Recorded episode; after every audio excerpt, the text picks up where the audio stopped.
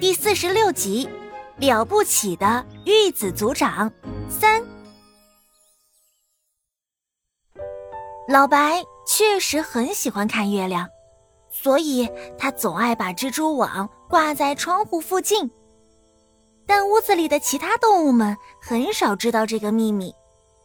在等待客人来拜访的头几天里，每天太阳一落山，老白便急匆匆的。赶回窗户边上的蜘蛛网上，即使到了夜里，他都顾不上看月亮，只盯着下面远处那只深色的大盒子，因为那位访客肯定会从那个方向过来的，并且带着一个精美的礼物。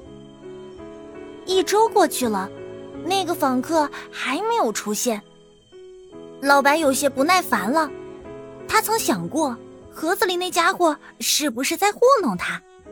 但又一想，谁会用自己的生命来起誓去糊弄别人呢？不会的，还是再等等吧。又过了几天，访客依然没出现。老白已经不再每天直勾勾地盯着那个盒子了。他是一只很忙的蜘蛛，各种乱七八糟的交际让他几乎已经把这位访客抛到脑后了。第十七天的傍晚，下了一场雨。这一夜，风吹散了云，露出正圆的月，银盘般的月亮让老白看得出神。突然，他感觉到蜘蛛网剧烈的颤抖起来。我的天，肯定是个大家伙！老白踉踉跄跄的赶往正圆处，发现那里原来只有一只娇小的白鹅。它正全力扑腾着翅膀，使整张网为之震动。快停下！老白觉得脑袋一阵眩晕。别挣扎了，你不可能逃走的。看到老白，白鹅安静下来。我好不容易才到这儿，怎么可能逃走呢？白鹅淡淡的说：“ 是吗？”老白饶有兴致的看着白鹅。从来没有一只粘在它网上的虫子不想伺机逃跑，但即使他们用尽招数，也没有一次从老白手里溜掉过。这一次，老白很想看看这只蛾子到底想耍什么花样。看来你已经忘记我们的约定了。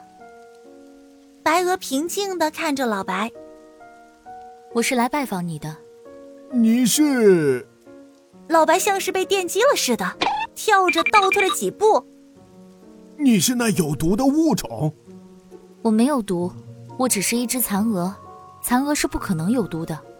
白鹅说：“蚕蛾，我以前从没听说过这个物种。”老白警惕的看着白鹅，他曾经吃过，也见过很多飞蛾之类的小蛾子，但像这样聪慧美丽的白鹅。他还是头一次遇到，隐隐的，老白觉得这只蛾子很有些不同寻常。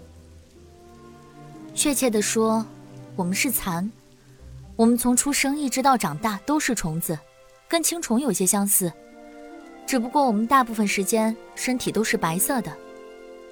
青虫会在最后一个灵气变成蝴蝶，而我们蚕会变成白鹅，就是我现在这个样子。